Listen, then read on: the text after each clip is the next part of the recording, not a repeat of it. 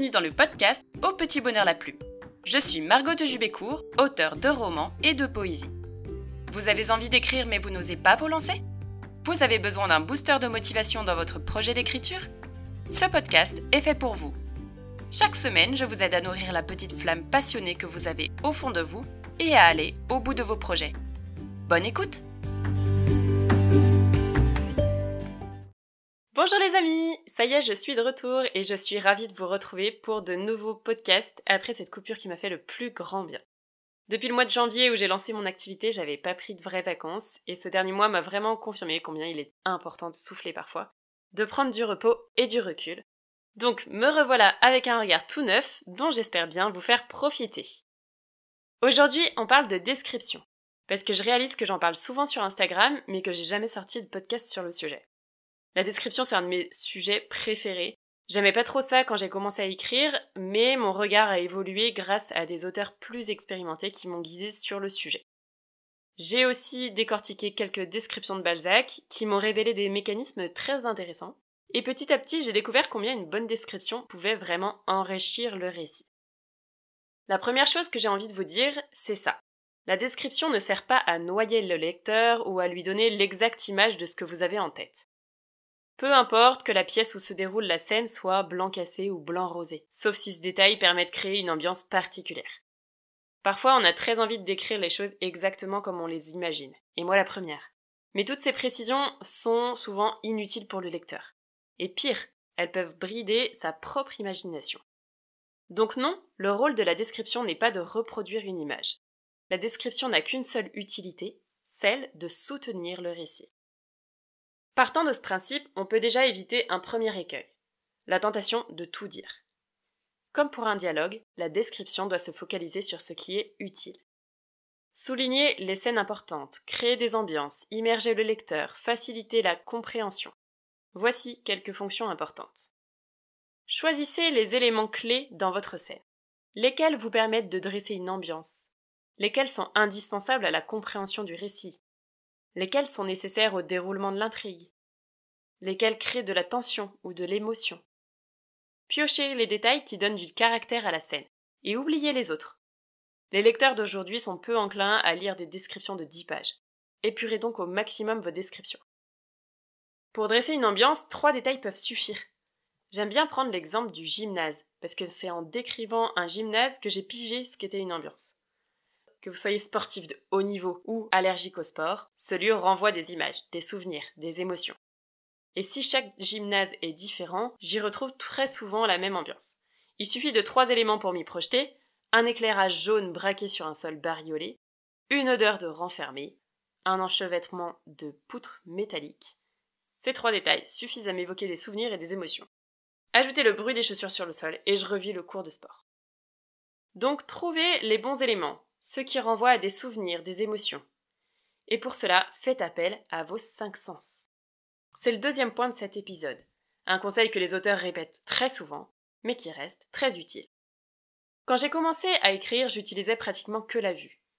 Je décrivais des paysages somptueux ou plus misérables, mais dont le lecteur était exclu. Parce que lire une description basée sur la vue, c'est comme regarder un tableau. Même si on en tombe amoureux, on reste à l'extérieur.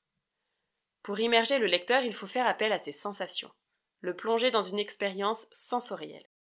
Attention, je ne recommande pas non plus d'utiliser les cinq sens systématiquement pour la moindre petite description.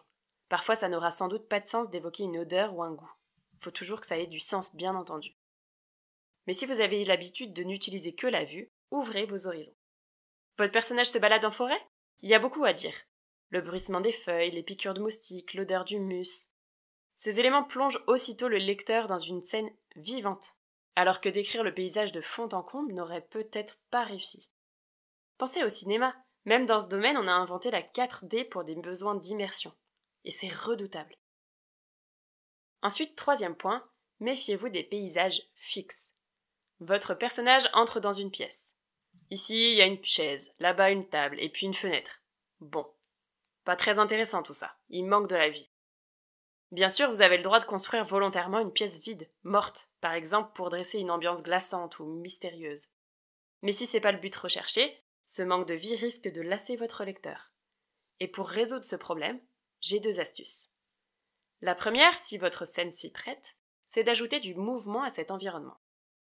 Imaginez, et si sur la fenêtre de votre pièce, un chat ronronnait en agitant la queue Si les carreaux des vitres étaient sillonnés par des gouttes de pluie Si sur la cuisinière, une théière sifflait Et si un feu de cheminée dansait au coin de la pièce Je m'arrête là, je pense que vous avez compris l'astuce. Un simple mouvement peut ajouter de la vie à la pièce. Rappelez-vous que les descriptions doivent toujours soutenir votre récit. Ajouter du mouvement permet souvent de créer une ambiance plus immersive pour le lecteur. Mais bien sûr, encore une fois, il faut choisir soigneusement les détails qui comptent et qui créeront une atmosphère précise. La deuxième astuce pour donner vie à votre description et pour la rendre fluide, c'est de créer un enchaînement logique. Ça, c'est ma botte secrète, un truc que j'ai piqué à Balzac en analysant ses textes. Libérez-vous du regard linéaire et banal. Le fameux il y avait une chaise, une fenêtre et un lit sous la fenêtre. Créez une description en cascade, où le premier objet nous amène vers le deuxième, etc. Trouvez un lien entre les différents éléments de votre scène. Par exemple, la fenêtre était ouverte, les rideaux s'envolaient sous le vent, caressant une chaise à demi renversée sur le lit. Quelque chose ne tournait pas rond. Vous voyez, avec les mêmes éléments, j'ai décidé une atmosphère. Et pour ça, j'ai créé une suite logique. La fenêtre est en lien avec le vent, le vent avec les rideaux, les rideaux avec la chaise, la chaise avec le lit. Allez vers l'ambiance que vous voulez, mystère, poésie, peur, quiétude, joie, en fonction de votre récit. Mais ne laissez rien au hasard. Encore une fois, toutes vos descriptions doivent être utiles au récit. Deuxième exemple, nous sommes en forêt. Les arbres frémissent. Parmi eux, un chêne se détache. Il est majestueux. Un soudain envol d'oiseau couronne sa tête généreuse. Cette tête semble parfaite, ronde et d'un vert éclatant. Aucun arbre autour n'a un si beau feuillage. D'ailleurs, ils paraissent tous rachitiques à côté, délavés et presque morts.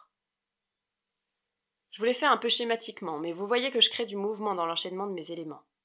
Ça permet au lecteur de passer de l'un à l'autre sans coupure, et on obtient une description beaucoup plus fluide que si on décrivait les objets les uns après les autres de façon linéaire. Bien sûr, il faut que le tout soit bien rédigé. Mes exemples sont un peu schématiques pour bien vous montrer le principe, mais il mériterait d'être retravaillé dans un roman. Et puis attention, c'est une astuce, pas un dogme. Utilisez-le quand ça apporte quelque chose à votre description, mais ne vous forcez pas à décrire toutes vos scènes ainsi, c'est beaucoup trop de contraintes. Voilà pour mes quatre principes de base pour rédiger une description. Certains sont très basiques, d'autres demandent un peu d'entraînement, mais ils restent très accessibles. On vit à une époque où la description n'est pas très à la mode. Mais c'est d'autant plus important de les travailler pour qu'elles soient bien dosées, intéressantes, et qu'elles élèvent votre récit. Créer une ambiance peut se faire en quelques mots, bien choisis, et c'est très important pour immerger votre lecteur. Alors ne négligez pas le pouvoir d'une bonne description. Entraînez-vous, même sur des décors anodins. Essayez vous aussi de créer une ambiance à partir d'une table, d'une chaise ou d'une voiture, d'une forêt. Une forêt peut être merveilleuse ou cauchemardesque. Qu'est-ce qui différenciera ces deux paysages? Je précise une chose qui me semble évidente, mais qui vaut mieux rappeler. En tant qu'auteur, vous êtes prié de construire vos ambiances sans les qualifier. C'est le fameux show, don't tell. Montrez, ne racontez pas.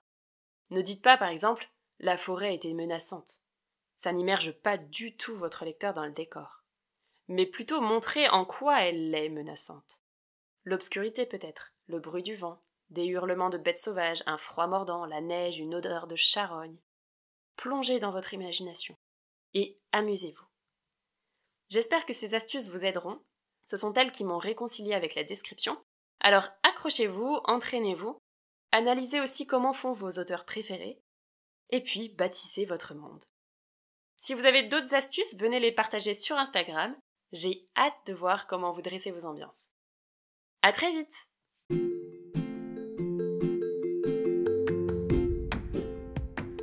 Merci d'avoir écouté cet épisode. J'espère que le sujet vous a plu. Si c'est le cas, n'oubliez pas de vous abonner à ce podcast. Et si vous cherchez des conseils d'écriture ou des formules d'accompagnement, je vous invite à regarder ce que je propose sur mon site margotdejubécourt.fr et sur mes réseaux sociaux. Vous trouverez tous les liens en description. À très vite!